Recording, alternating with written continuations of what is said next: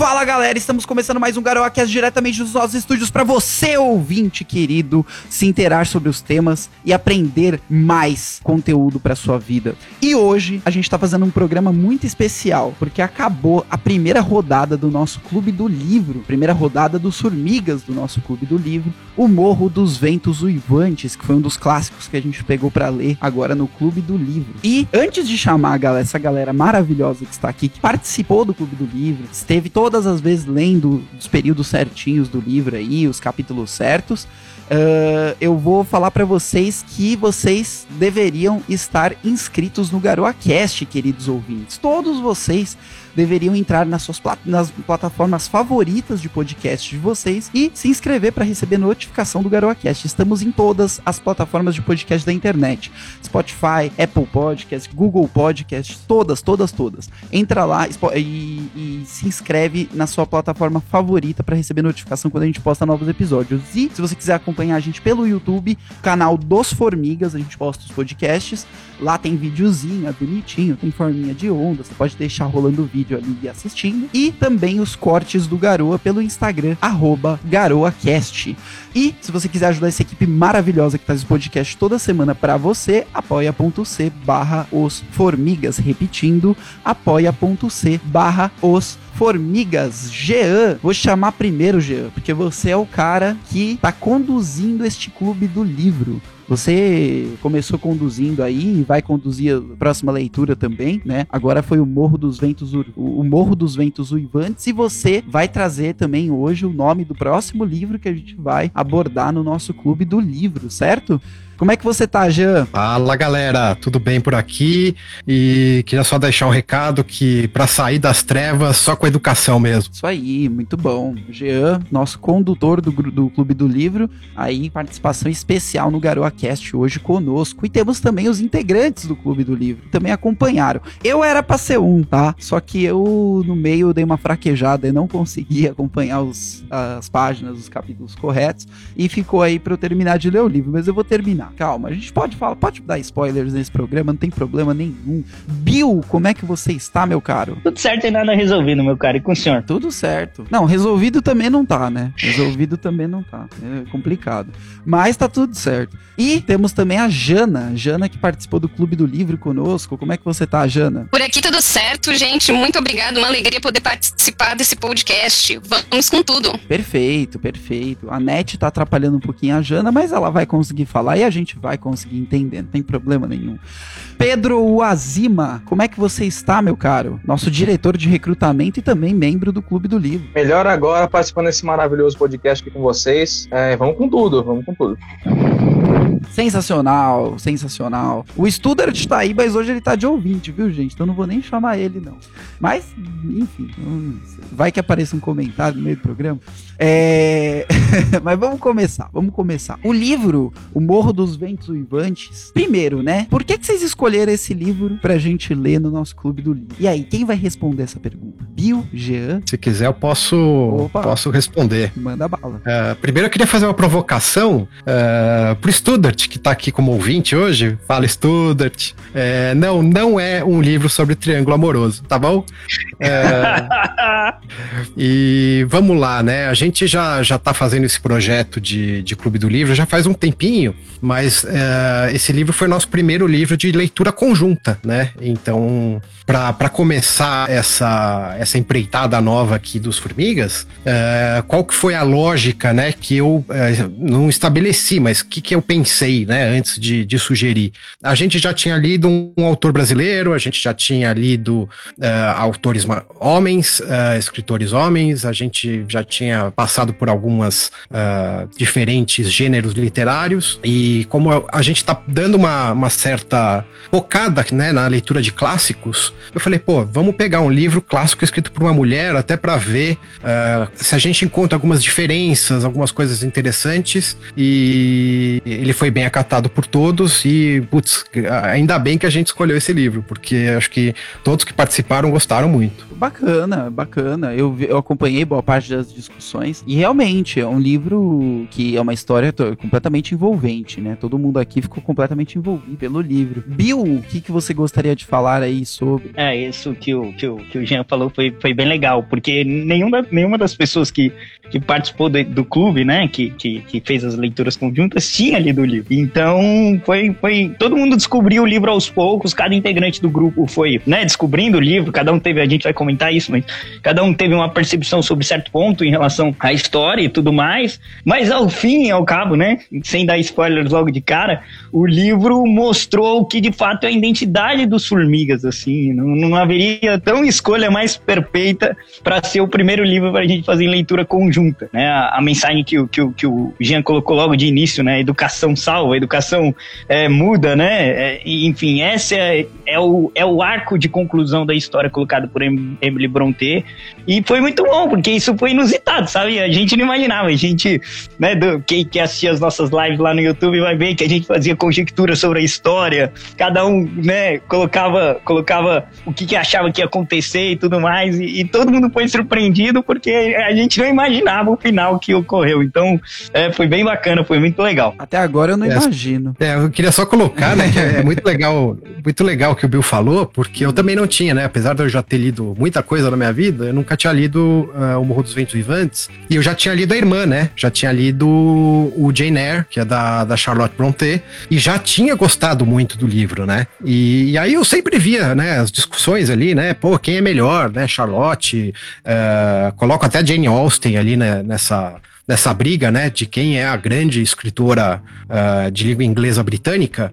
E eu falei, pô, gente, eu preciso ler esse livro também, né, além de tudo, e eu acho que vai ser uma boa pra gente discutir. E, cara, hoje, olha, eu gosto muito de você, Charlotte, mas Emily conquistou meu coração. Não, então, foi, e foi muito legal, porque durante todos os, todos os encontros, né, a gente se encontra todas as segundas-feiras, às 9 horas da noite. Durante todos os encontros, o pessoal realmente estava muito engajado com a leitura, estava muito engajado com a história, de querer querer saber o que aconteceu, tudo. Até a Beth leu tudo, né? E depois ela, ela ficou se segurando ali para não contar pra gente as coisas que aconteciam. E isso é uma coisa maravilhosa, né? Esse livro despertou isso na galera. Eu fico perguntando, será que os próximos vão despertar também da mesma forma que esse livro é, que esse livro despertou dessa forma? O que, que você acha, Jana? Quem quiser falar. Eu acho que tem uma questão que é que foi prime o primeiro livro, né, que a gente começou a fazer essa leitura conjunta. Pelo menos para mim foi a primeira experiência de leitura conjunta, né? Né? Então eu acho que vai ter algo que vai ficar sempre especial com esse livro, porque foi o primeiro e foi muito, muito legal essa experiência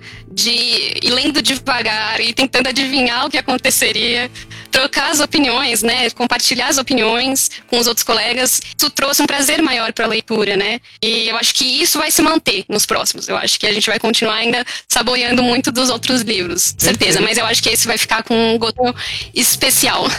Muito bom, muito bom, perfeito. É, eu, concordo 100%. É, acho que o primeiro, né, a gente nunca esquece. Acho que esse, esse livro vai ter sempre um, um pedacinho na nossa história. Uh, e é difícil, viu, Danese, a gente especular, né, que será que a gente vai conseguir? Porque realmente a gente começou já com um livro que é uma cacetada, né? Uh, tanto no ritmo, tanto na forma, tanto nos assuntos que trata, uh, no, até no suspense que a trama gera, a mistura de gêneros e de de, de correntes, né, que tem nesse livro. Uh, mas Os personagens, certeza, né, é, são tão é, bem construídos. É um Exato. livro. Quais gêneros? Fácil de ler e denso, né? É, o... Quais gêneros que a gente pode citar? Eu acho que assim, antes da gente falar do gênero, né, eu vou, eu vou falar bem rapidinho, só mais ou menos um contexto um pouco da, da obra, que é o seguinte: uh, Emily Brontë, né, ela é uma das, da, das irmãs, era uma, era um, uma família que eram seis irmãos, uh, mas tiveram tivemos três escritoras, tá? Então é a Charlotte, Anne e a Emily Brontë. Uh, e elas viveram ali no século XIX e a gente precisa contextualizar um pouco o que estava acontecendo no século XIX, né? Então uh, existia uma, uma, um grande temor na sociedade porque a sociedade estava passando por uma transformação. Ela estava saindo de uma sociedade rural, né? E estava uh, ah, migrando, né? Era o começo da migração ali para as grandes cidades, né? Se a gente pegar no século XIX, se eu não me engano, no começo do século XIX, Londres tinha um milhão de habitantes e no final do mesmo século, ela passou a ter 6 milhões de habitantes. Uh, então a gente vê uh, acontecendo o declínio da vida no campo, né, e o começo da vida nas cidades.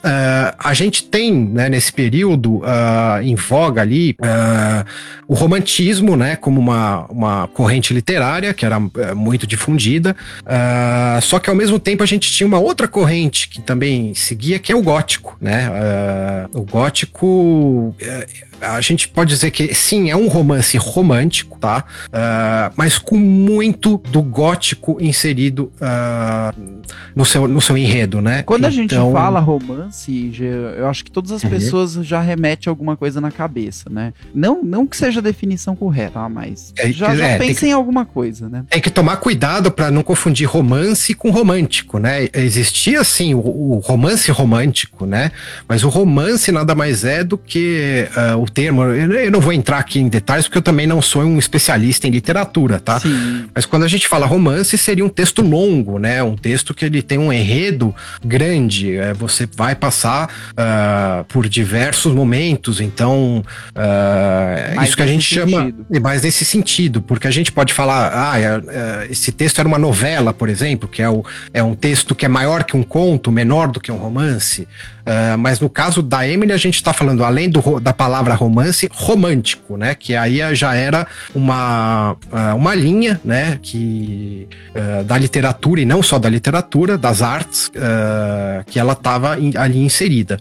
Apesar, né? Do, desse romântico, a gente vai falar um pouco mais para frente, ser um pouco complicado. E aí entra um pouco desse gótico também, né? A coisa do, super, do, do sobrenatural, apesar de, de, de, não ser sobrenatural, mas entra um pouco, né? Da, da, da a, a natureza. É sutil na obra, né? Isso. Esse, esse sobrenatural, ele é sutil na obra. É, ela, ela quando, entra quando com... fala gótico, essa é a origem da minha pergunta mesmo. Quando você fala gótico, você quer dizer mais essa questão mesmo do obscurantismo? Ou qual, qual o Não... significado que a pessoa tem que entender quando ouve a palavra gótico, nesse caso? O, o gótico é uma corrente literária, né? Uh, alguns dizem que nasceu ali com o Castelo de Otranto, mas uh, ela entra um pouco nessa uh, quebra, né? A quebra da razão. Então ela uhum. entra um pouco com a superstição, ela entra um pouco com o satanismo também, se você quiser, né? Com coisas. Uh, o terror, digamos assim, né? Ele beira um pouco ao terror, ele entra com a loucura,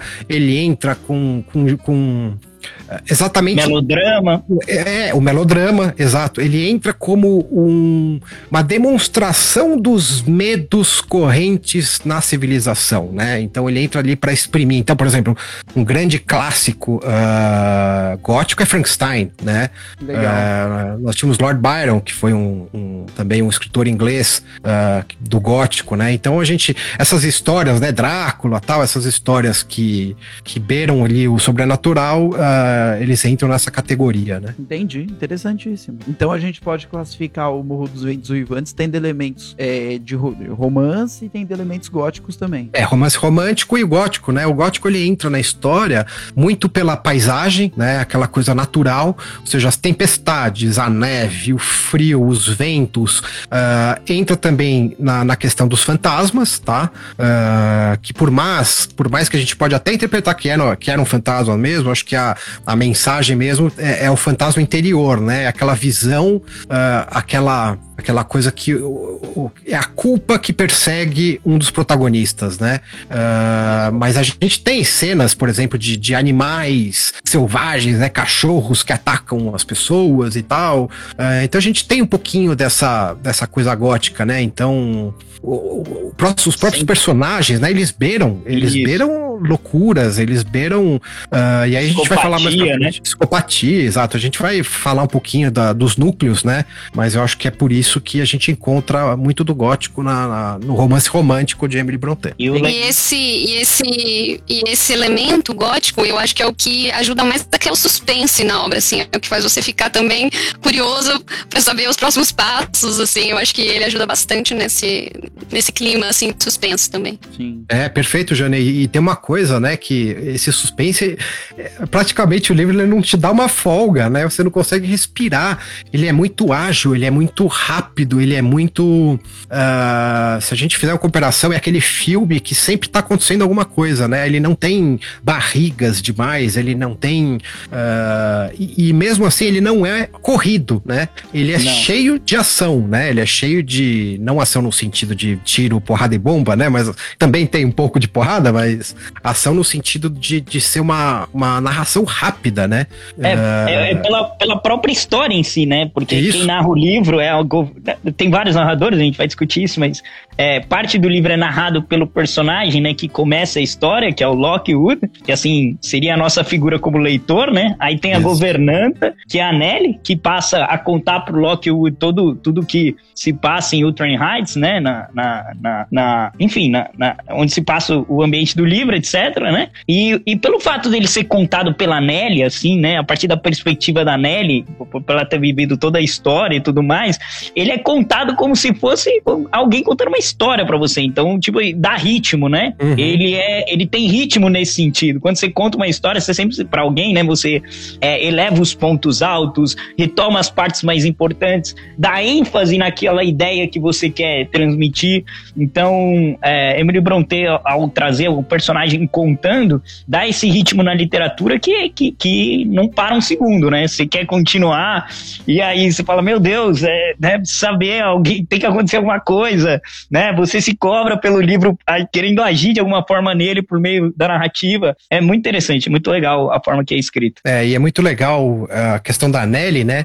Porque ela tá contando a história, né, para pro Lockwood, que, que não, que como o Bill deixou bem claro, é o leitor, né? Acaba sendo o leitor. Uh, e ao mesmo tempo, uh, com as impressões que ela dá sobre a história que ela está contando, ela passa a ser quase que uma condutora moral. Uh, ela está mais ou menos indicando, né, pra gente uh, quais são as convicções morais que ela mesmo tem, né? Então é, é bem interessante essa questão, né? Ela é a condutora mesmo desse, de, dessa narração. Entendi, mas o Lockwood, o Lockwood, mais pro final do livro, ele vai tomar algum papel de protagonismo, ele vai tentar resolver alguma situação, ou não? Ele fica como essa é ouvinte é, o livro inteiro. Essa é uma das coisas que a gente, durante a leitura, antes de chegar no final, a gente sempre ficava imaginando, né? Não, ele vai, ele vai tomar uma, uma alguma atitude.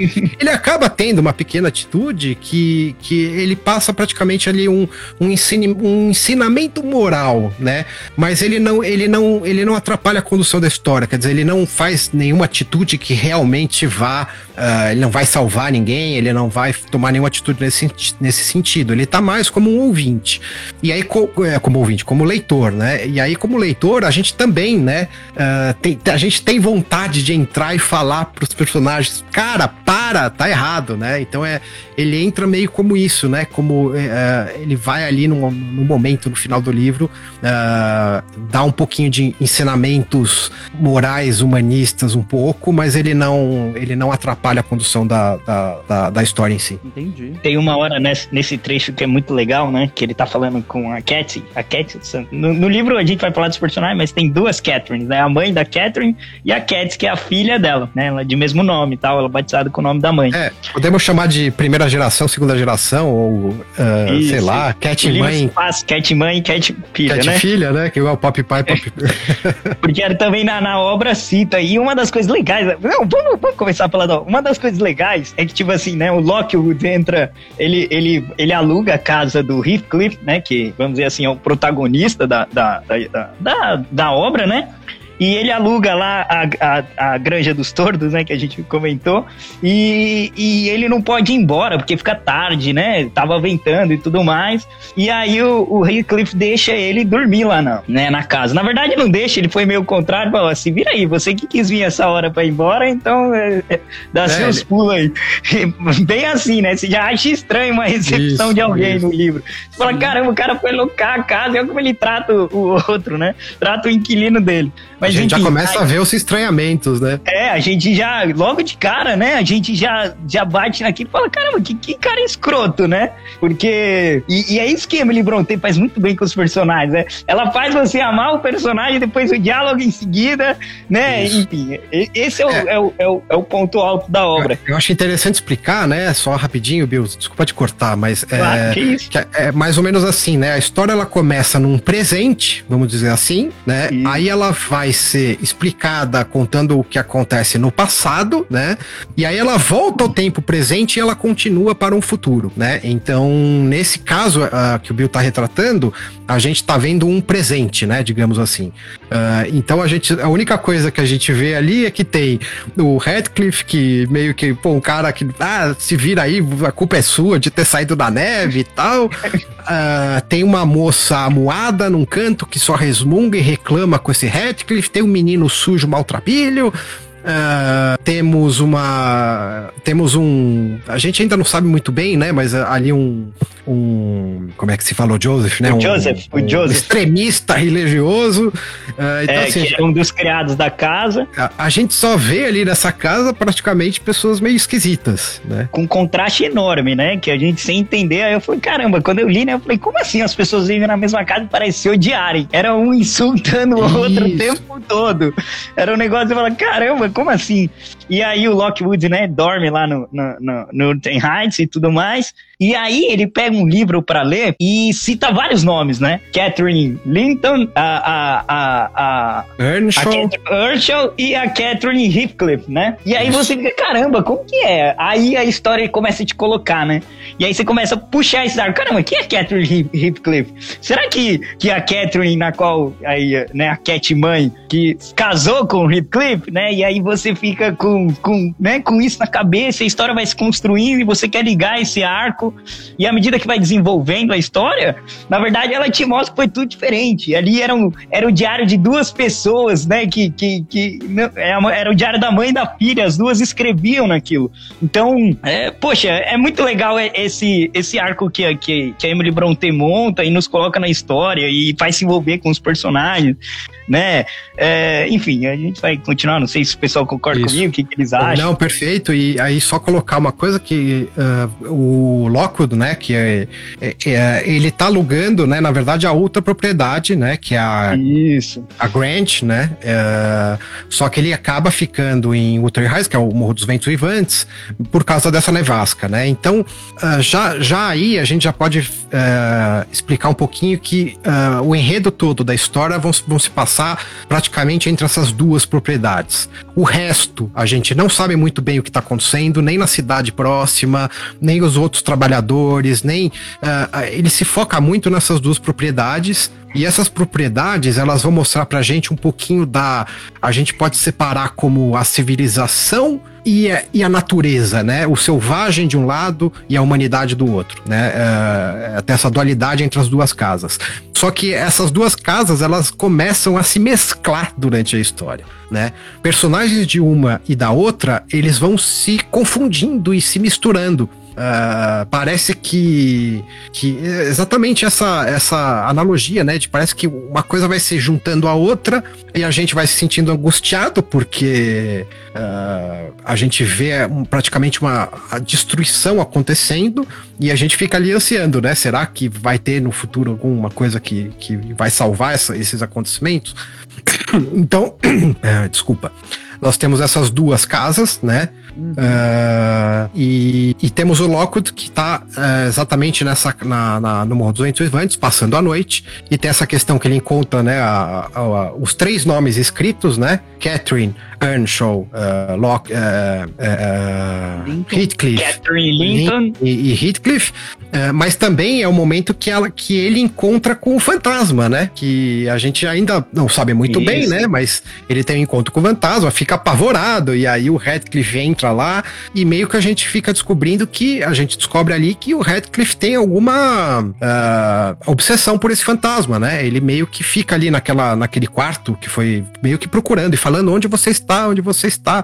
Aí entra é a primeira pitada de gótico que a gente já vê na, na, na história, né? Além da, da, paisagem em si, né? Que a paisagem ser muito uh, gótica. Perfeito. E, e, e aí começa a história, né? Começa a nos envolver, começa a nos colocar é, ele volta pra, pra Grand, né? Onde ele tinha alugado e, e, e, meio que doente, né? Se recuperando, por ter tomado o frio lá, né? E tudo mais. Ele começa um diálogo com a governanta da casa, Exato. né? Que é a Nelly, né? A Nelly que, que conduz, assim, de certa forma, toda a história e, e, e conta pra gente.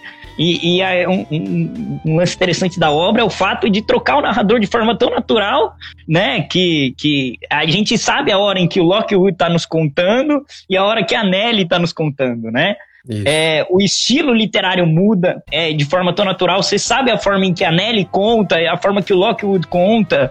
É, é um negócio muito interessante na obra. E aí começa todo o arco, né? Ele pergunta pra Nelly quem é aquela moça bonita que viu sentada. A Nelly se interessa e fala como que ela está, né? Porque a gente descobre depois que a Nelly foi como uma mãe pra, pra Cats e filha, né? E, enfim, começa a contar todo o arco, e... né? Como que o deixa, deixa apareceu só... e tudo mais, né? Deixa eu fazer um parênteses Bill, que, que eu acho bem interessante. Isso é uma coisa que uh, a gente vai fazendo essas ligações depois, né? De ter lido e depois de pesquisar bastante. Uh, essa questão é muito interessante porque o livro foi publicado originalmente com pseudo, é, com, com nome, na verdade, ele não foi, ele não foi assinado por Emily Brontë ela usou o nome Alice Bell, um nome masculino, né? Uh, por toda a questão de, de preconceito da época e etc, né?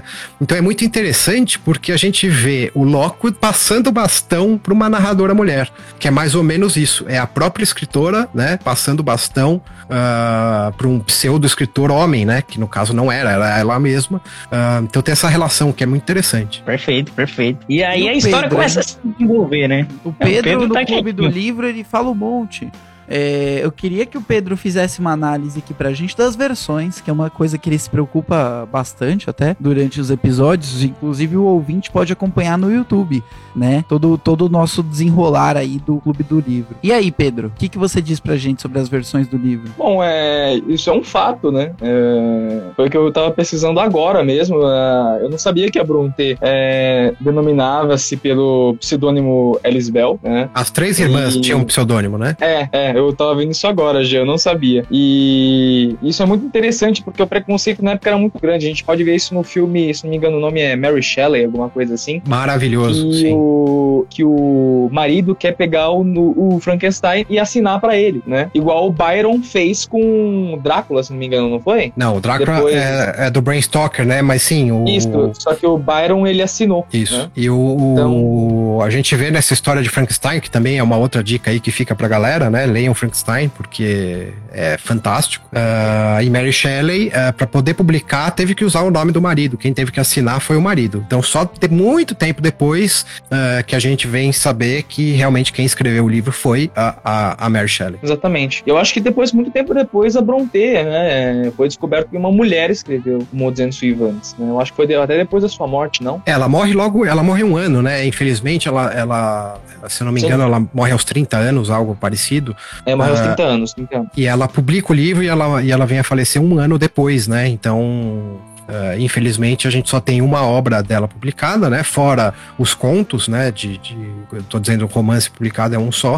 Uh, e a, quem acaba cuidando um pouco das, da, da, da, das coisas dela e tal é a irmã, né? A Charlotte. Foi a que mais viveu, a que mais escreveu. Uh, e se eu não me engano, tá? Isso eu preciso depois dar uma, uma pesquisada para vocês, mas se eu não me engano, quem, quem uh, explica tudo isso, quem escreveu o que e tal, é a própria irmã, Charlotte, que mais pra frente uh, conta a história. Mas eu não vou entrar aqui porque eu não estudei muito bem a biografia das três. É, isso da, da, de, é muito importante a gente comentar na literatura, porque existe um preconceito enorme, né? E existe até hoje, tá? É, com escritoras mulheres, infelizmente, né? A própria escritora do, do, do, Harry Potter, né? O famoso livro aí de, de fantasia fantástica que estourou, né? Ela usava, o, o editor dela aconselhou ela usar o J.K. Rowling justamente para não mostrar que ela era mulher e a obra vender, né? É, ela até, é. ela até tem um, uma coleção de contos policiais, né? Contos não, de, de histórias policiais, que ela usa outro nome, né? Se não, eu não vou me lembrar agora o nome. Verdade, verdade. Então, tipo ela assim... Ela usa um pseudônimo é, masculino. O que Emily Brontë trata, e é isso que, que a gente coloca como um clássico, né? Aquilo que perpassa gerações. Então, veja, até hoje ainda existe um,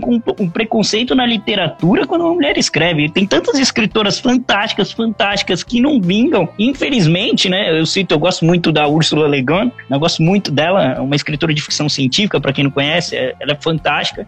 E pouco valorizada no, no, na, na, literatura, muitas vezes por esse preconceito que existe com as mulheres escrevendo, sabe? Será que é só por e... isso? Porque se a gente pensar na época do Harry Potter, a gente pode. Beleza, vai, pode, pode até falar de preconceito, né?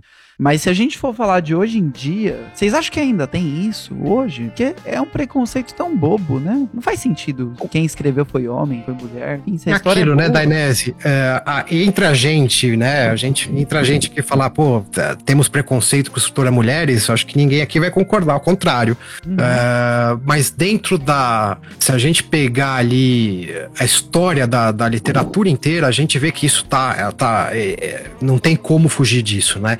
E acredito que sim, como existem pessoas como a gente que não veem preconceito nenhum, quer dizer, a gente vai ler o livro se a obra for boa ou não, e independente de sexo, cor, raça e etc. ah, Eu acredito sim que tem pessoas que vão dar mais valor a um livro escrito por um homem do que por mulheres. Infelizmente, a gente está fazendo discussões do século XX em pleno século XXI, né? Perfeito. E, e- e é, é- e é ruim ver isso, né? É- é- é enxergar que Emily Brontë foi corajosa ao fazer isso na sua época, né? É, Muito, muito. muito corajosa em tratar, tipo, ela coloca uma mulher narrando toda a obra, né? E faz você se apegar nela, porque ali ela é uma figura de mãe. A Nelly, a Nelly é a grande condutora de toda a história. Ela cuida do Heathcliff, ela cuida da Catherine mãe, cuida do Harrington, né? Que é outro personagem fantástico, né? É, cuida ali da, da, da Granja dos Tortos, né? Sobe lá e, e- e cuida. Então, cuida da Cat, que ali é, é a que ela mais se afeiçoa.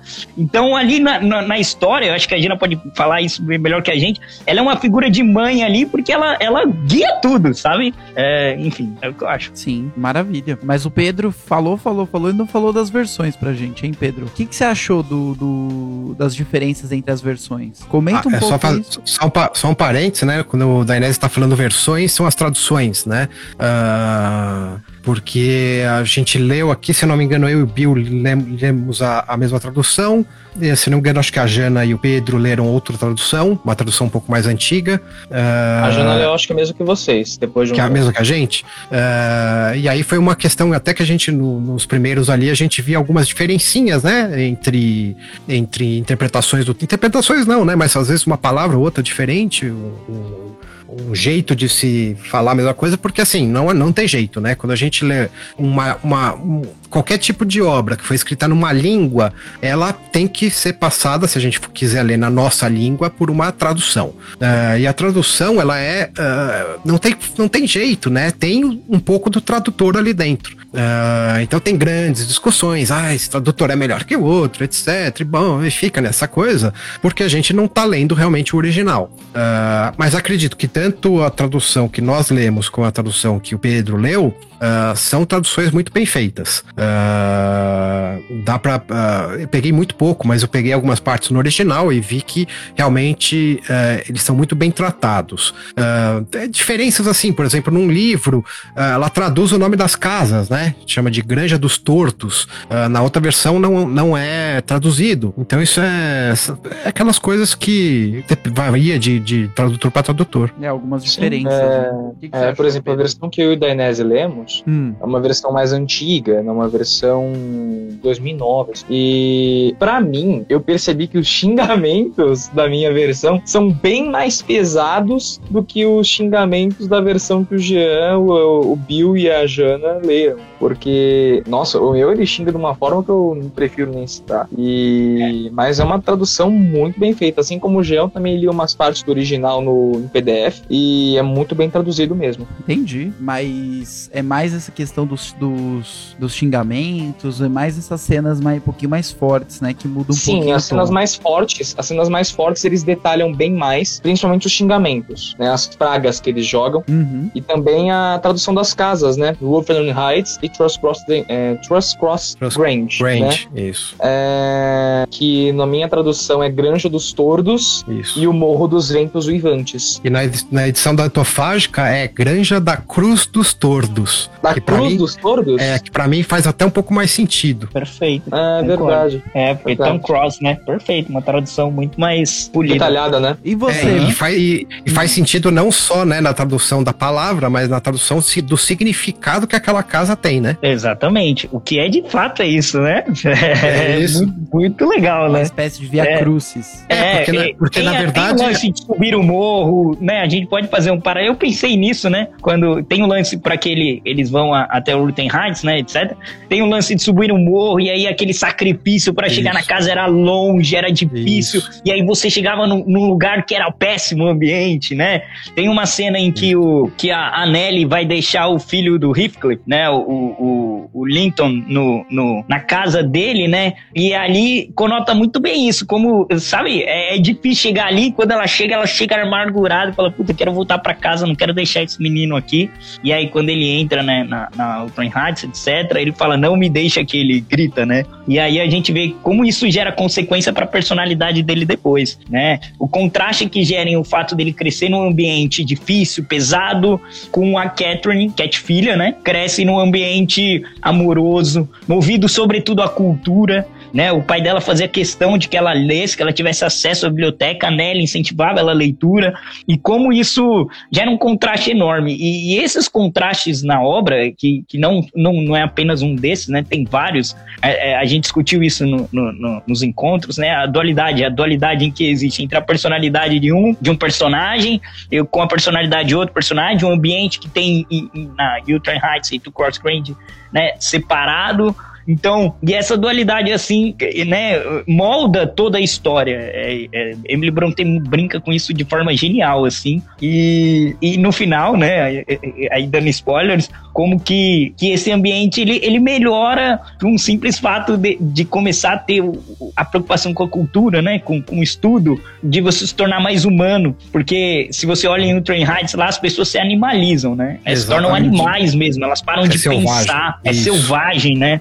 Então, esse ambiente de subir o morro, a gente pode fazer até um paralelo com, com o cristianismo e tudo mais, Uhum. mas tem, tem isso mesmo e é claro na obra, né? É, aí, é só pra dar uma contextualização, né, pra quem tá ouvindo e não leu a obra. Então, assim, não vamos entrar em detalhes, né, porque eu acho que nem é a ideia, né, porque tem todas as, as discussões que a gente fez capítulos a capítulos, mas sim, é, vamos separar, né, o começo do livro, né, a gente sai ali daquela parte presente e aí a Nelly começa a contar da parte passada.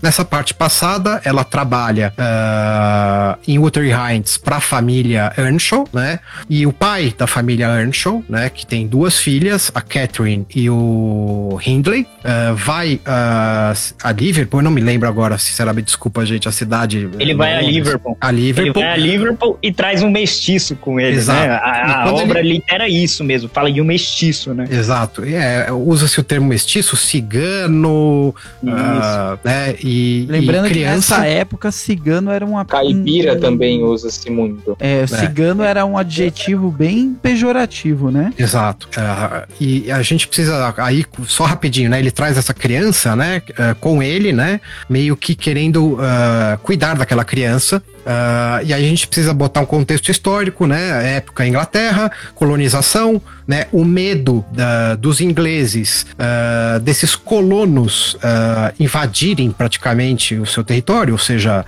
ah, perder ali a identidade britânica, né? Com esses colonos. Ah, então ela tá retratando ali um pouquinho do medo da época e também mostrando um pouquinho do preconceito. Desde que esse menino chega, a gente vê preconceito, né? Ah, parece que ali a única pessoa que não tinha preconceito com ele Até ela tinha um pouco de preconceito. a- até ela tinha um pouco, né, a Catherine, ah, mas a, a gente vê que o pai, né, era essa pessoa que não tinha, né, o senhor Earnshaw não tinha preconceito com o menino, até que ele traz, né, pra cuidar. O amava de verdade. Exato, a Catherine também passa depois a, a ter uma grande amizade com esse menino, ah, mas ali a gente vê o irmão da Catherine, ah, até os próprios ah, funcionários, ah, e a gente vê cenas de preconceito muito fortes, né? Então esse menino ele é praticamente criado ah, com muita dificuldade ah, por ter sempre que meio que vencer esse preconceito o tempo inteiro. Sim. É. Não é que nem os Ah, irmãos que são criados a leite com pera e ovo maltine. Exato. É, não era bem também leite com pera, não, né? Essa casa, ela, ela tinha, né? Não era tão funcional, né? Vou usar essa palavra que não, não como a, a outra casa, que depois. Onde vem a quebra, né? Onde acontece a quebra. Acho que ah, essa da- casa da o que menos tem, o Morro dos Vivantes, o que menos tem é leite com pera. É, Então, a- até É, mas a isso, turma, isso é uma coisa a turma tem interessante. dinheiro, vai. Os donos Mais ou das menos. propriedades. Da outra O propriedade, sim, né? O É, Earnshaw nem tanto, né? Nem tanto, agora, exato. agora os Linton, né? Que é a família Linton, já, Isso. já era mais. Se você mais- falar, por exemplo, ó, o pessoal da granja é, é leite com pera, aí eu até aceitaria, porque Isso, o pessoal isso. tem dinheiro, é, tem uma qualidade de vida bem melhor que o Morro dos Ventos Vivantes. Mas vamos só É. conte- contextualizar, Pedro, que é, é isso que eu queria só pra ninguém entender. Eu falo background e tal, né? Então é isso. Você tem essa casa, que é o Morro dos Ventos Vivantes, chega o Heathcliff, que é esse menino, junto com o pai da família, o Sr. Earnshaw, e aí Nem acontece a sabia grande... o sobrenome dele. Ele né? não tem é que- sobrenome, ele é só chamado É. de Heathcliff o tempo inteiro, tá? Ele não tem sobrenome na história. E a quebra acontece quando? Quando é descoberto que existe uma outra propriedade, né? A gente descobre na história que tem uma propriedade vizinha, não tão próximo assim, são alguns quilômetros, ah, que é a propriedade, ah, a granja, que a gente tá falando aqui, onde vive a família Linton. Essa sim, uma família que tem ah, mais posses, tem mais educação, uma família mais tradicional, digamos assim, né? Não no sentido ruim da palavra, né? No sentido de, de educação e etc., de, de, de até. Ah, e aí a grande quebra na história acontece quando Catherine f- acaba passando alguns dias junto com essa família. Então a gente tira essa menina selvagem, né? Porque ela era muito brinca, selvagem no sentido até bom da palavra, tá? Não tô entrando ainda no ruim. Era uma menina que praticamente vivia no mato, correndo com o amigo dela, com, ah, com o Radcliffe, solta, né? Uma, uma- criança solta. e aí ela entra e ela descobre o outro lado, né? Ela descobre, digamos, a luz, né? Ela descobre a educação, a erudição, a leitura em contato com essa outra família. Só que aí esse contato, o que que gera? Gera um ciúme muito grande pelo Radcliffe tá praticamente perdendo, né, a sua grande amiga, né? Ah, e aí a gente vai vendo que essa história, essa junção, né, quando na história essas duas casas se encontram, ah, ali começam os problemas, porque a gente vai ver mais pra frente que Catherine se afeiçoa tanto a essa casa que ela que meio se deixa enganar, eu vou usar assim esse termo, ah, e casa-se com o filho, né, ah, da, praticamente da mesma idade que ela ali, dos, da casa dos Linton, né? ah, o Edgar. Ah, e, e ela deixa um pouco atender meio que, não, mas ele vai poder, né, suprir as minhas novas necessidades, né? Ela meio que ali, ela descobriu que, pô, eu posso sonhar com a vida de princesa, digamos assim, né? Ah, e quando acontece esse casamento, aí a história é bom- vira, é, é, é só, bom só finalizar, a, a história vira um, um processo, né, de vingança de Radcliffe contra todos aqueles que lhe fizeram sofrer, né? Pode mandar. A- aí, ela é bom falar que a Cat, a Cat mãe, né, casa com o Edgar, mas ela não deixa de assumir o amor pelo Heathcliff. Isso gera um ódio nele mortal, assim, né? É até muito bonita essa de- de- de- descrição dela do amor pelo Radcliffe. Ela fala, né, eu e ele somos um, né? Eu sou ele, ele é eu. Então, é, Uhum. é, ele- ela se declara pra ele ali e ele escuta, né? Ele escuta tudo isso e se sente rebaixado, né? Fala, ela usa, né? Tem uma hora que ela fala, "É, se eu casar com o Heathcliff, confessando pra Nelly, né? Em conversa com a Nelly, fala, onde que a gente vai viver? Como que a gente vai se sustentar? Então, o Heathcliff diz assim, pô, ah, você quer um, um cara rico? Então, beleza. E ele some, ele some, Uhum. desaparece, e aí, né, ela casa com, com, com, com o Edgar, e, enfim, e aí o Heathcliff aparece, né? O Hindley, nesse tempo, né, continua narrando a história do Hindley, né? O irmão da Cat e tal, ele vai se perdendo, é, ele se casa também, tem um filho que é o Harrington, mas a esposa vem a falecer, né, por, por gripe e tal. Isso é uma coisa interessante da história, todo mundo fica gripado. E, e aí ela e aí começam no- dois arcos, né? É, a história se separa entre a história do Harrington e, e a história do da Cat no, no, no na Granja dos Tordos, né? Então e, e aí o arco se junta, enfim, o, o Heathcliff volta e aí ele começa a conversar com a Catherine, começa a se aproximar da Catherine e o Edgar não gosta disso, né? O Edgar, esposo dela, fala não, não, não quero isso e, e, e também o Edgar tinha uma irmã, né? Que é a Isabela. Isabela, exatamente. E aí é, o, o- eles brigam e o, e o Edgar expulsa o Heathcliff, né? Da, da casa dele e tal. Não queria mais que os dois tivessem relação, que, né? De conversa com, com, com a Catherine. E só que aí o Heathcliff, muito malandro, né? Motivado por essa vingança dele que ele se coloca, ele foge com a Isabela e casa com ela, né? Isso. A irmã Tem, do tem- tem uma questão interessante, né? Que uh, o Heathcliff ele volta, né? Depois de um tempo, uh, porque o que que deixa entender? Ele sai, né? Da, da desse local, né? Dessas duas casas ali, uh, e ele praticamente vai em busca do que? Do dinheiro, né? Ele vai para enriquecer, uh, para poder começar o seu processo de vingança. Então, tudo que ele faz tem um objetivo claro na cabeça dele, né? Então, a gente não sabe muito bem como ele enriquece, uh, mas ele, ele, ele acaba enriquecendo para poder botar a cabo o seu projeto de vingança.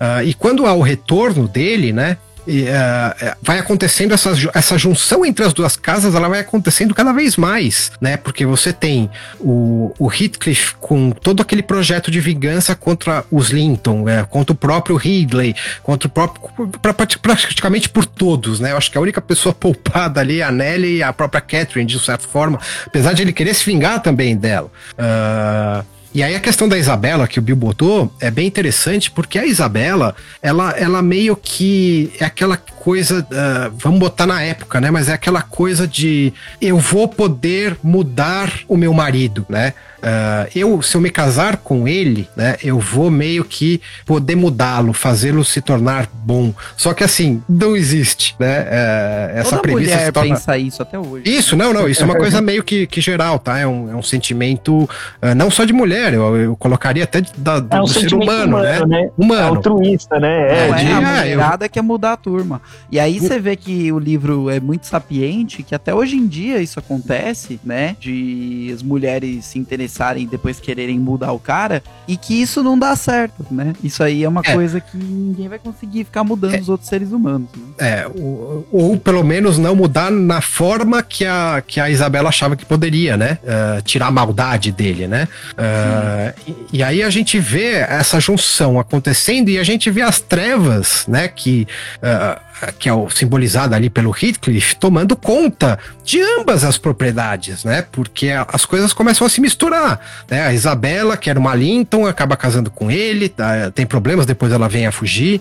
Ah, a gente vê a Catherine vendo todo esse processo de, de vingança, ficando doente, né? Ficando doente por causa disso, por causa da, dessa, dessa culpa des- eh, que ela pode ter dela mesma de caramba, tudo isso tá acontecendo por uma escolha que eu fiz, mas eu também gosto dele. ah, e uma agora. manipulação também. É, né? é, tem muita manipulação, tem muita. é, é, a gente entra quase que num, numa coisa de espionagem, né? Com as manipulações e todas as. É, é difícil explicar esses personagens, os personagens da Emily Brontë, porque e isso que faz a gente se conectar tanto com os personagens, sabe? Porque eles são muito humanos, cara. Humanos não assim, claro. Exato. Exato. Uma, eles são- isso. Eles são a ela, ela descreve muito bem como é uma pessoa. Uma pessoa não é boa de todo, né? Uhum. Uma pessoa, as pessoas têm pensamento ruim, as pessoas têm interesse, as pessoas são egoístas. E isso é do ser humano, né?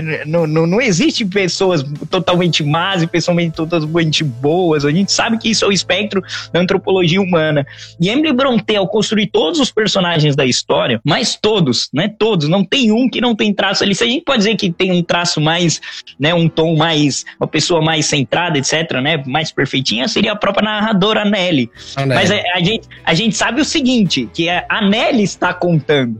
né? Então, Uhum. quando você conta uma história, você se depende na sua história. Você diz que você não faz nada de errado, né? Que você é uma boa pessoa. Você sempre vai tomar partido de si na sua história. Então, é, é, os personagens, por serem terem essa construção muito bem feita, muito bem adaptada, muito bem colocada em cinza, né? A gente comentava, os personagens são muito cinzentos.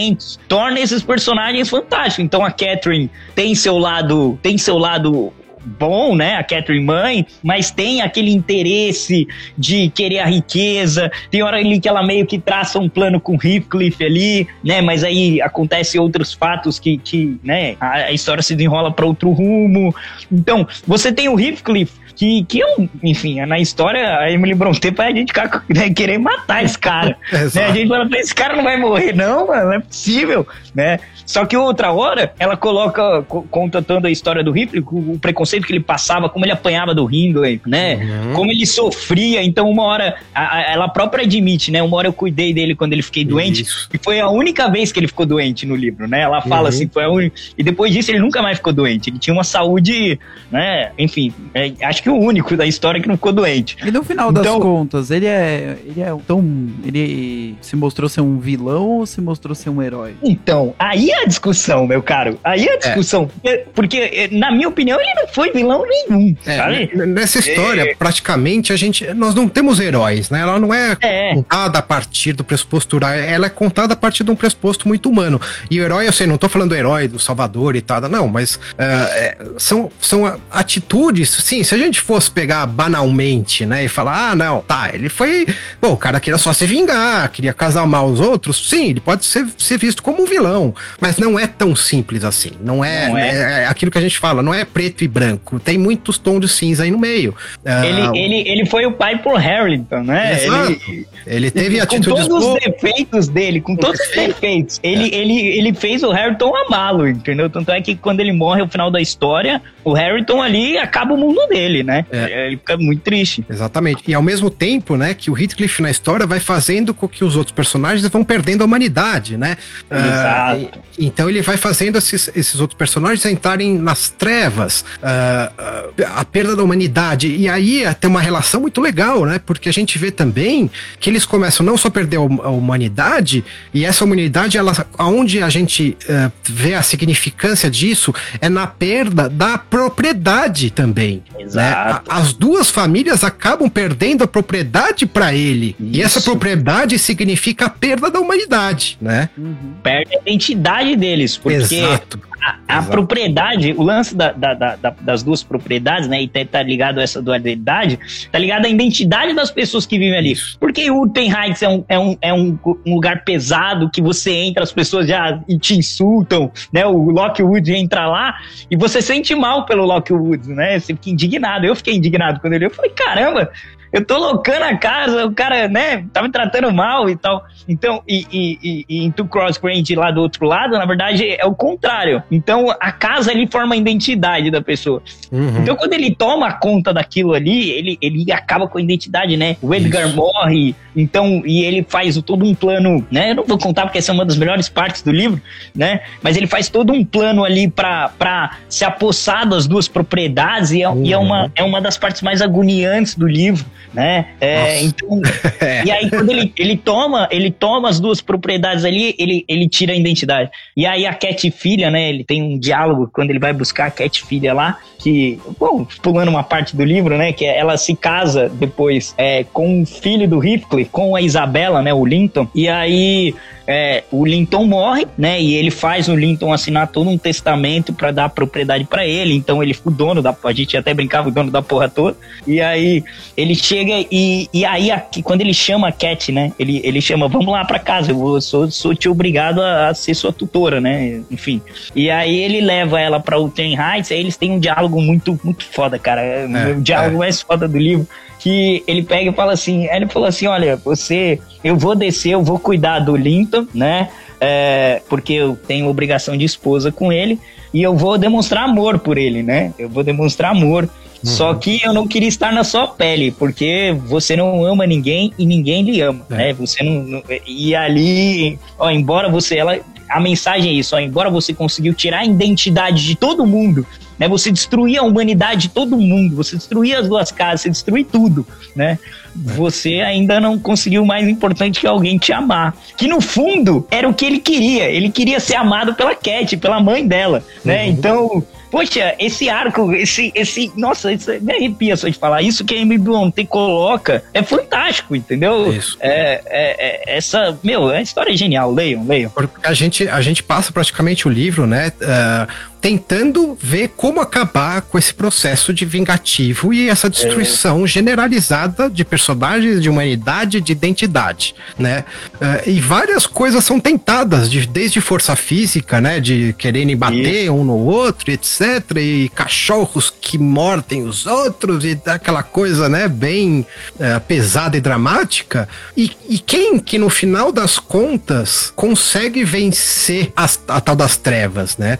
É a própria Cat, a filha que, ao dizer ao, ao, ao Radcliffe que ela vai cuidar dos outros, hum. ela com o cuidar, ela acaba vencendo essas trevas e ela principalmente vence as trevas trazendo o que? A erudição e a educação e a leitura para aquela casa que era ignorante, tá?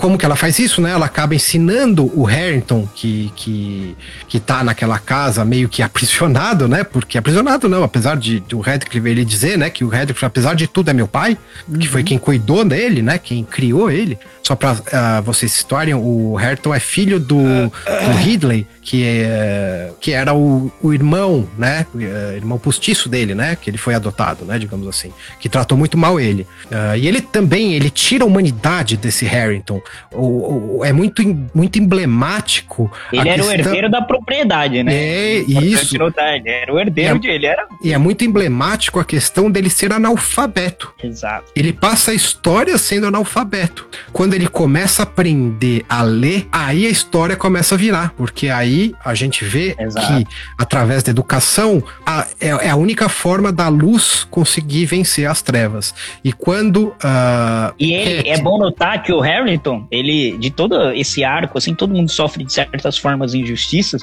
mas se tem um personagem que é o mais injustiçado na história, é esse menino. É, esse menino, é um dos é, mais injustiçados, né? É, é todos são, ele, mas ele, ele realmente. Ele, ele, o que que acontece? Ele era o herdeiro de tudo, o pai dele, depois que, que a mãe dele morre, vira um beberrão maluco, Exato. que quase mata ele, inclusive joga ele da escada, etc. Quem salva Quem ele salva é o Heathcliff, né? Que é o Heathcliff. Podia deixar morrer para se vingar, né? E é, e ele se arrepende na hora de ter salvo. Inclusive, o Heathcliff é, é uma. Ele, que personagem fantástico. Ele, ele pega o moleque, bota no. entrega pra Nelly, né? Quando o pai dele joga ele da escada, etc. E na hora ele se arrepende. Ele fala assim: puta, eu devia ter deixado cair pra ir começar minha vingança. Ele, ele pensa isso, né? Então, enfim, tem essa. O Harrington, ele, o pai dele é criado num ambiente horrível. Tanto é que tem uma cena que a Nelly chega e conversa com ele ele, ele xinga a Nelly, né? Manda Isso. ela ir pros infernos. É, etc. ele é um animal, né? É um animal. Exato, exato. Ele foi e, transformado e aí, num selvagem. E, e, e, foi o personagem que eu mais falei: caramba, o que, que vai acontecer com esse moleque, mano? Não é possível, não é possível. E aí, quando, né, tem uma cena muito, muito, muito legal do livro, que a Cat, filha, né, Cat é, zomba dele pelo fato dele não conseguir ler as inscrições Isso, na, ele ser na ignorante, porta. né? É. Dele ser ignorante, ela zomba dele, ela zomba, né? Ela zomba. E aquilo ali eu achei, puta, que merda, né? É. Eu falei, eu imaginei o Loki ouvindo aquilo e falei, caramba, mano, e, e, ela meio que bota a culpa pelo fato de ter colocado o Linton, o, o, rapaz que ela se casou depois, né? Em outra sala, etc. E fala, não, ele merecia ser zombado mesmo. Como se ela tivesse no direito de zombar uma pessoa ignorante, né? E aí o Linton, o, o Linton não, o Harrington faz disso algo que o motiva, porque é, a gente não conhece o arco dele, porque a, a, a Nelly não viveu esse arco dele, né? Ela tava uhum. na outra casa enquanto isso. Mas daí, né, por, por algumas cenas narradas depois, né? Ele chega pra ela, ó, hoje eu, agora eu consigo ler. Ele, ele se orgulha, né? Isso. Ele vai todo orgulhoso dizer pra Cat que conseguia ler o que tava na porta né? Aí ela pergunta, e os números? Ah, os números ainda não aprendi ainda. Então, tipo, é, é, ele, ele tira uma motivação daquela cena, ou seja, dele ser humilhado, dele ser, né, ridicularizado pelo fato dele não ter cultura, ele ainda fala, não, eu não vou deixar ela me humilhar, eu é vou coisa, aprender, sabe? É uma coisa, coisa muito importante, o que ele lê, né, que tá escrito na entrada da propriedade, é o seu próprio nome, que era o nome de um antepassado da família que tinha o mesmo Exatamente. nome que ele. Então, Exatamente. quando ele lê o próprio nome, ele toma conhecimento conhecimento de si mesmo. Exato, fantástico, né? Fantástico, fantástico, é. fantástico, fantástico. E, e aí, é, onde tem. É porque a gente não vai dar mais muitos spoilers, né? É mais pra gente. Quer dizer, a gente vai dar, mas uh, mesmo assim vale a pena ler o livro. Uh, e aí, simplificando, né? A Cat, depois de destratá-lo e tal, ela vai começando a passar aquele seu arco de heroína, né? Ela passa por um arco, uma transformação. Uh, apesar dela ser, em geral, uma pessoa boa. Esse arco passa por sofrimento sofrimento isso. importante. Isso eu acho muito interessante. Muito sofrimento e muita garra de, de, de, enfrentar esse ela, sofrimento, né? Por é, boas eu, causas que ela, que ela acredita. Exato, ela cuidava, ela cuidou praticamente do marido dela sozinha, né? O cara morrendo e pouca gente se lixava Então ela viu o cara gritar de dor e, e tá pai, ali né? do O pai, lado. o pai, o marido, ela cuida do pai, ela cuida do marido, ela cuida da Exato. Nelly, da governanta. Ela é a, é, é a cuidadora, né? Na, na história. A Cat filha? A Cat Filha. Cat, Cat filha. E aí ela, ela sofre muito, né? E aí ela cria uma raiva do Harrington, de todos daquela casa, porque ela já tá em Urten Heights agora, com todo mundo É. morto, perdendo os pais dela, longe da, longe da, aspas, mãe dela, né? Que é a Nelly, a figura da mãe, que não é a mãe de, né? A mãe de criação, dá pra assim dizer.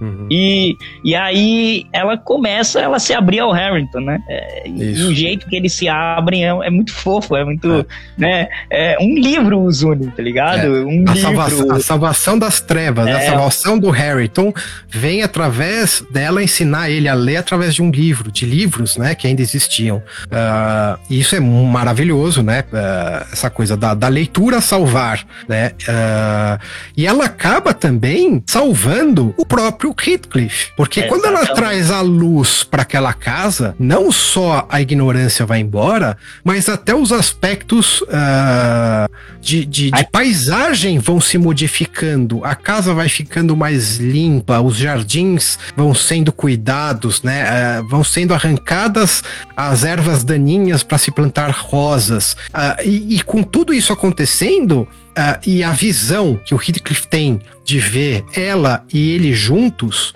né? ah, ela e o Harrington juntos, meio que dá uma certa iluminação na cabeça dele e ao mesmo tempo uma certa loucura que ele volta a ter contato na cabeça dele com o fantasma da mãe Catherine. Isso, E aí- Ele se enxerga naquela relação, É, né? Exato. É, eu, sabe o que eu pensei? Eu até comentei isso. É como se ele desejasse aquilo, porque ele, ele faz do, do Herschel, né? Do, do, do Harrington ser ele. Então, tipo assim, ele queria, ele transforma o Harrington na personalidade dele, naquele cara turrão, né? Que ele era antes. de- Isso, exatamente. Burro, ele transforma.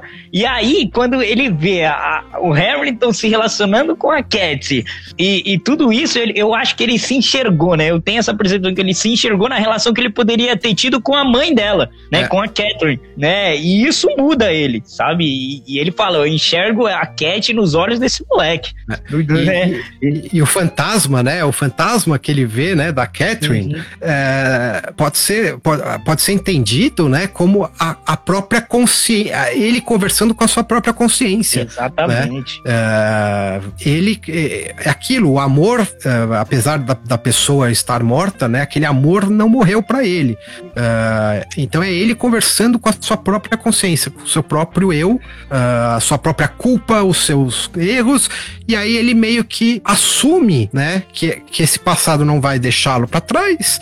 E, e- e ele meio que se entrega a Catherine fantasma, né? Que tá na cabeça dele, é, e vem a falecer logo depois. É, Morre e de um aí- jeito. a- Até parece que ele morre feliz, porque ele morre sorrindo. né? Isso, e até meio E que, ela né? tenta fechar o olho dele e ele não é, fechava não o olho. fecha, exato. É, E aí a gente vê esses dois personagens que sobram, ah, que estão ali sendo iluminados pela educação, pela leitura, ganhando a sua propriedade de de volta, volta. As suas casas de volta, a sua humanidade de volta. Exato. Toda a vingança do Heathcliff, toda, toda a vingança do Heathcliff é quebrada por uma simples coisa, né? Um atos de bondade e cultura. Exato. Entendeu? Não adiantou nada, nada, nada do que ele fez, nada, nada. Uhum. Ele, ele, ele é, provocou a morte do Linton, né? Gerou a briga, sequestrou a A menina, educação enfim, venceu, né, Bill? Exato. A educação venceu. A Venceu. educação e pequeno ato, não só isso, cara, não foi É, só usar- educação. Isso. Ele- é, o, o, o Harrington perdoa ela, cara. Ela pede perdão pro Harrington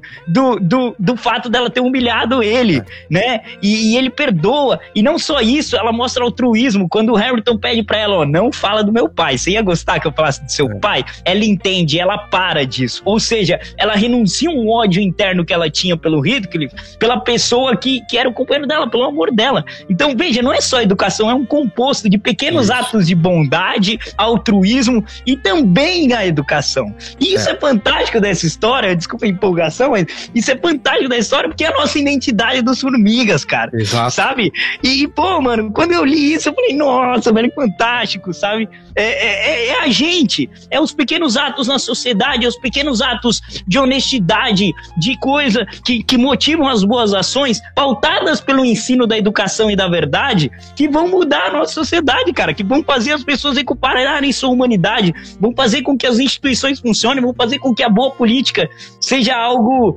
né, que, que todo mundo espera, sabe? Poxa, a escolha do Jean foi genial, cara, foi genial. Parabéns, meu cara. Pô, parabéns a nós que lemos assim e, e, pô, foi porque a escolha assim, a, A escolha tão- foi muito, muito, pro- Foi- muito correta. É, mas, mas foi ao mesmo tempo assim, uma- ah, vamos escolher uma grande autora, um grande clássico da, da língua inglesa, escrito por uma É. mulher, e calhou ter tudo a ver com aquilo que a gente mais Sim, preza, cara, né? foi- Foi Educação. providencial, foi providencial, é, foi, Mas, foi gente, fantástico, a gente chegando ao fim do programa, é, que já estamos, né? ah, a gente tem um próximo livro pro Clube do Livro, né? Que vai começar em breve. Ainda vai ter um tempo, né, Jean? Porque eu acho que na, É, nesse na- na verdade, encontro. O livro já pode. é, O que a gente decidiu entre nós aqui, né? ah, Entre as leituras e tal. ah, acho que alguém caiu aqui. Qualquer coisa corta aí no. Não, Deixa eu esperar voltar. Aí falar. corta, né? Então, pera, Não, voltando. Não, corta, não. Pode Não, vir. vou- Não, aqui, vou- quem sabe, vou- faz ao vivo o bicho. Então vamos lá. Aí, então, o que, que a gente conversou? Bom, a gente acabou de sair de um livro denso, né? A gente saiu de um livro grande, não é tão grande, 300 páginas, se não me engano, mas um livro mais denso. Então a gente decidiu ah, ir para um conto, uma novela, um livro mais curto, Uhum. que aí não será leitura conjunta, até pelo tamanho, não tem nem como, né? Ler duas páginas por semana, não, tem, né? não, não, tem, não faz sentido. E aí a gente fez uma votação e ganhou, então, O Nariz, de Nikolai Gogol, tá? Se eu não me engano, ah, o Bill pode, eu, eu- até confirmo aqui, ah, a gente vai fazer o nosso encontro pós-leitura ah, no dia 17 de julho, é isso? Isso, isso mesmo, Exato. dia 17 de julho. Exato. É, vamos Não tentar, vamos 19? tentar fazer. 19, pessoal. 19. É, deixa eu abrir aqui o... É, agora Não, 19 de julho é uma segunda-feira, uma semana antes do aniversário da minha Então é mãe. dia 19, então é, É, isso. Isso. perdão, perdão, gente. É dia isso, 19 dia de 19. julho. Vamos tentar streamar isso, fazer ao vivo. Que dia que a sua mãe faz uma- aniversário, Pedro? Dia 26 de Era julho. na outra semana, por isso que a Ah. gente adiantou uma pra, pra o Pedro poder participar, porque ele é. ele faz parte aqui do nosso coração. Que coisa linda. Mas, mas fechou. E aí a gente vai, então, ler esse livro numa tacada só. a- Numa tacada só até o dia 19. No dia 19 a gente vai conversar sobre ele. E aí o próximo livro, depois desse, a gente volta à leitura conjunta. Ah, aí a gente vai botar ali pra sorteio, né? A gente vai escolher alguma obra, de preferência um clássico, porque a gente tá nessa pegada de ler um pouco os clássicos. Uhum. Ah, que pode até também não ser, mas já tem aí gente pedindo Sol é para todos, já tem gente pedindo não sei o quê, então a gente vai. aí a gente vai fazer mais uma vez a leitura conjunta. Só que aí para dar essa pausa, né? ah, vamos ler um livro curtinho, cada um lê no seu tempo, no seu ritmo, com calma.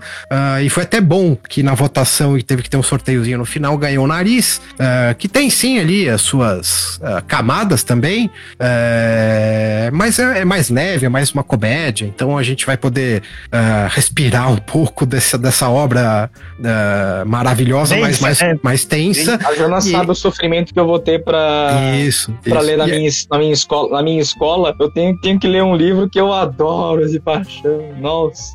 É, pra- sugestão da Jana, inclusive, né? Sempre assim. Meu um- professor- uma das funções do Estado literatura é desencorajar as crianças de estiver ler. ouvindo isso aí, se o professor de literatura estiver ouvindo isso aí, por favor, professor Guilherme, não me mate. É, porque talvez falte É, um, um pessoal, pouco. Talvez falte esse pessoal, carinho, eu- né, Dainese, pra, pra, pra ensinar literatura pras criançadas, né? É, e a gente vai prover um caminho legal. Deixa, deixa o governo fazendo groselha. Deixa, tem problema.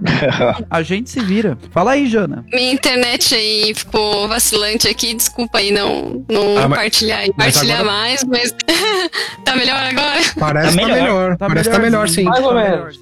Enfim, no finalzinho, né? Mas tudo bem. É, sim, o nariz é uma comédia, vai ser bem mais leve. Estamos animados, queremos convidar todo mundo para se juntar no nosso formigueiro cultural, onde nós dividimos, partilhamos aí uh, conhecimentos, enfim, obras, não só de literatura. Então, para quem está nos ouvindo, entre, por Faça favor, no Formigueiro. Cultural. Faça parte É. dessa, desse, desse grupo. Mas, É, isso mas e como é que A o gente tá- ouvinte gente- ele vai saber? Como é que o ouvinte ele vai chegar até nós? Porque o ouvinte aqui, ele vai ouvir pelo Spotify. Então ele tá lá no Spotify. Como é que ele vai chegar até nós? Entra no link www.formigaeducacional.com.br. Lá vai ter todas as nossas redes, vai ter tudo, vai ter o podcast também, vai ter tudo. E aí a pessoa procura é, daí lá no site, Pedro, a pessoa procura uma das nossas redes, pode ser Instagram, Facebook, a rede que a pessoa mais usar, e chama a gente no particular nessa rede, que a gente adiciona no grupo. Show Isso de bola. O Formigueiro Cultural é aberto, não. É, é aberto, né? É um grupo aberto, é um grupo de afinidade que a gente brinca, a gente tem, tem várias atividades, né? Não só o, o Formigueiro, não só o Clube do Livro, mas a gente é, né, assiste filme em conjunto, comenta filme, faz um monte de coisa. Então, Compartilha é, pra falar música. de compartilha música, fala sobre cultura de modo geral, né? Todo, É. todo mês a gente homenageia um autor na capa do livro, um autor, um escritor, uma personalidade, etc. E aí, durante o mês, a gente vai comentando sobre as obras desse, desse artista e tudo mais. Então, meu, é bem legal o grupo, vem com a gente. Não, E, e falando aqui, né, pra, pra vocês, gente, o grupo tá fenomenal. A gente tá com uma galera, cara, 10. Eu queria agradecer aqui de coração pra, pra todos vocês. Bé, o, o Helder e o Dainese já sabem o quanto eu agradeço. Pedro,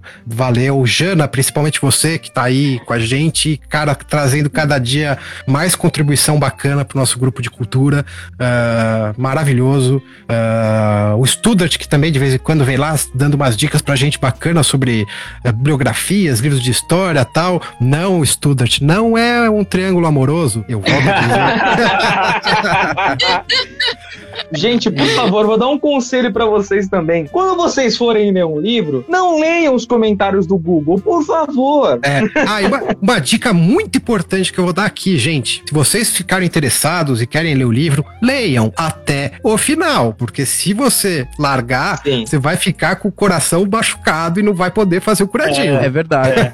É, verdade. Porque o Bill quase que abandona o, o Bill livro. quase abandona. A É, nessa cena. a Inese abandonou. Não, abandonou. não, tá, termine, eu vou termine. terminar. Eu- vou terminar. Eu eu fiquei indignado. Eu ficava, eu ficava indignado, eu ficava indignado. Eu falei, como assim? Que a Cat, né? Que era, eu, eu me apeguei tanto a Cat. Eu falei, como você faz É. isso com o Harrington?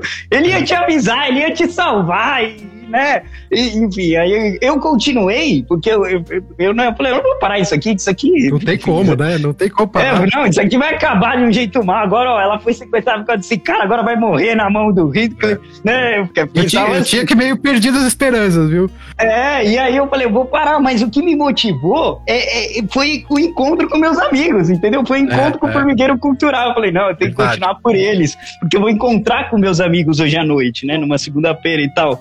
Então, e, e foi bom ter escolhido segunda-feira, gente, porque, sei lá, os encontros estavam motivando eu pra semana, sabe? A conversa com também. essa turma, É pô. bacana, é bacana. Eu também, eu também. É bacana, né? E- eu, eu e todos aqui, né? sardinha- Todos aqui. puxar a sardinha pro Jean e pro, pro Bill. Meu, que pessoas fantásticas. Muito obrigado por é, trazerem esse apreço pela leitura quanto eu tenho hoje. Pra quem não sabe, eu sou um cara muito jovem e não tinha apreço pela leitura nenhum. Obrigado, Jean e Bill, por, pela experiência fantástica. De longe, uma das melhores experiências da minha vida. Muito, muito, muito, muito obrigado de verdade. É, É é o que eu falo, o que eu falo sempre, viu, Pedro? Se eu conseguir fazer com que uma pessoa é, ganhe um amor pela leitura, pela educação, eu já, já, Já fiz fez. minha parte. Exato. Já é, fez. é isso aí. Obrigado, obrigado você. Obrigado Essa você. é, a mensagem, e essa é a mensagem de Emily Brontë. Que fantástico, né, cara? Maravilhoso, né? E outra coisa, eu vou falar frase meus que eu, amigos. disse, que eu disse anteriormente, complementando a análise do Bill. A educação venceu. É, e a educação exatamente. sempre vencerá se depender da gente, dentro do formigueiro cultural, dentro dos formigas. Então, Perfeito. vem com a gente que você sempre vai aprender coisas novas dentro do formigueiro cultural. E, e É isso fazendo, aí, um- e fazer um Hum. paralelo, né? Ah, assim como no livro que a educação ela demora algumas gerações, né, para vencer, ah, na É. vida real também, né? E- Só que infelizmente a gente aqui no Brasil educação não dá voto, porque demora 30 anos pra gente resolver o problema, né? Então Exato. é muito difícil. Exatamente. Mas a gente tá aí, a gente Mas tá aí lutando. A gente São tá aí lutando. exatamente essas iniciativas populares que fazem isso ir pra frente, né? Como a É. nossa, ou como outras também. Só Tem que a várias, é é. bem É. legal. E aí, o ouvinte que, se, que quiser se inscrever, www.formigaeducacional.com.br. Tem todos os nossos links lá. E, gente, estamos chegando ao final. Eu vou passar pra Dainese? vocês fazerem as suas considerações finais. Pode falar, Pedro. É, e lembrando do nosso lema, né? Provavelmente não iremos mudar o país, mas vamos Não, continuar esse eu tentando. falo no final. É, esse eu falo no final. É, não, Relaxa. eu só, eu só dei uma. Vamos, vamos lá, deixa, deixa o lema, tio porra. aqui sabe conduzir podcast.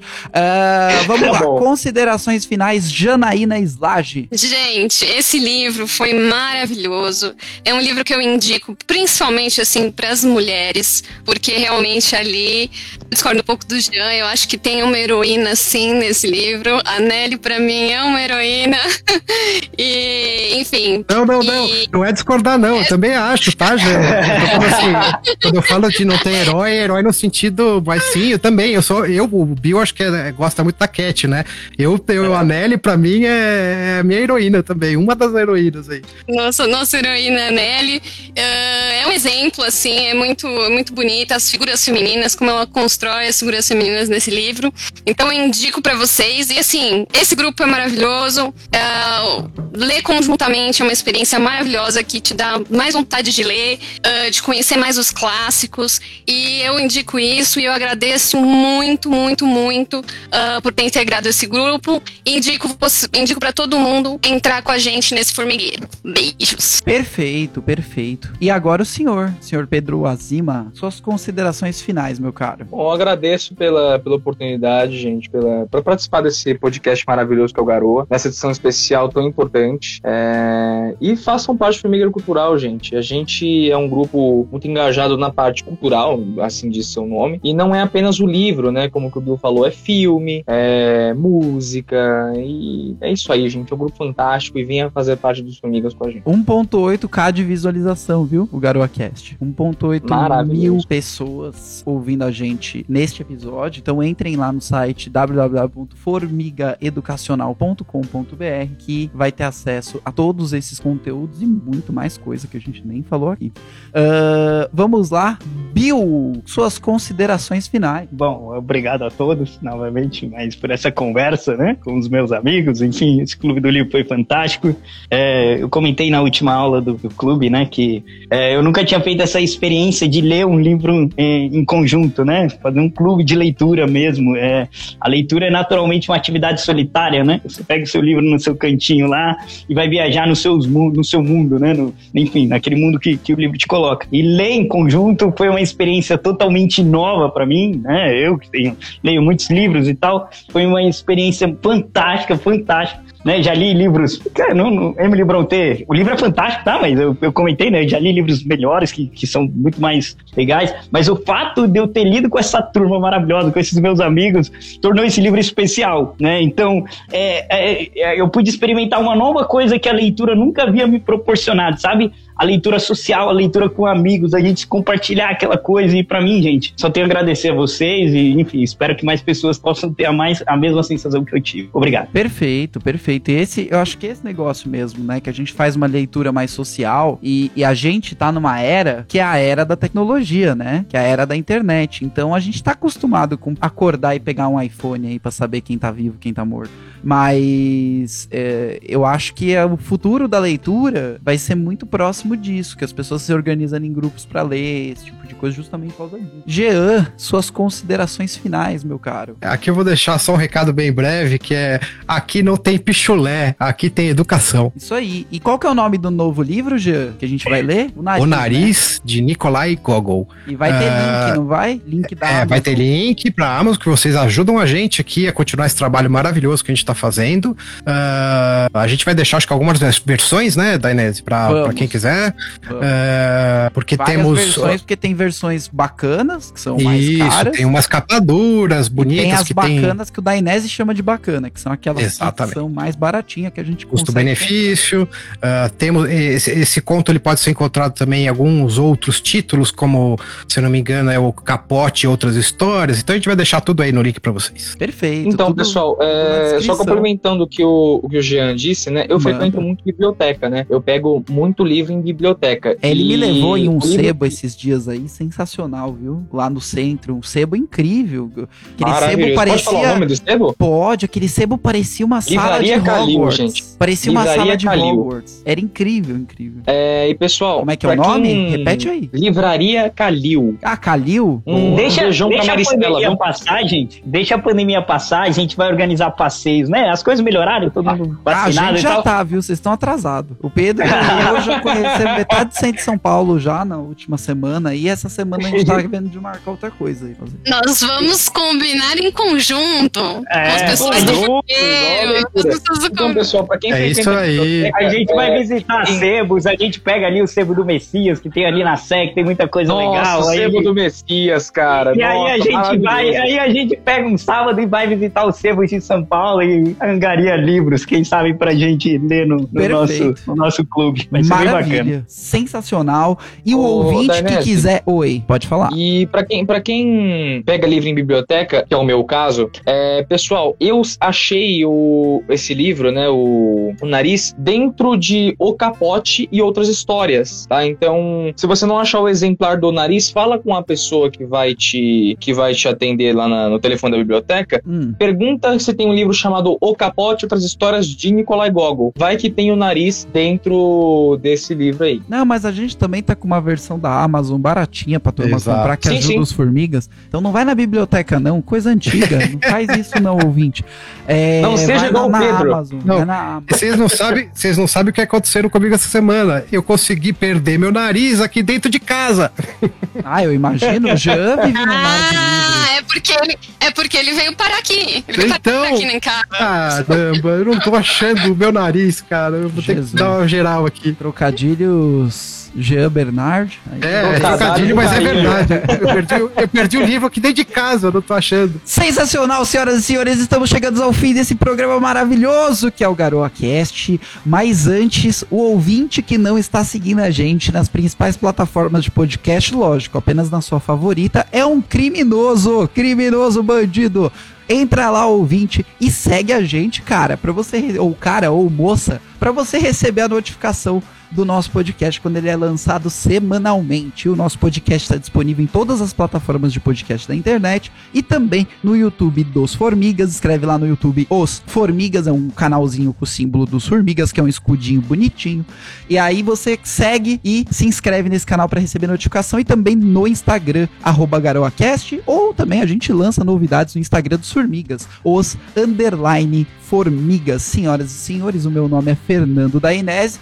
E eu vou falar a frase que o Pedro estragou aí no meio, tô triste. Mas é a frase que eu sempre encerro o GaroaCast, então é isso, né? Vamos lá. A gente pode até não conseguir mudar o mundo, mas vamos continuar tentando. Tchau, tchau, tchau todo mundo, tchau ouvintes. Até a próxima. Falou!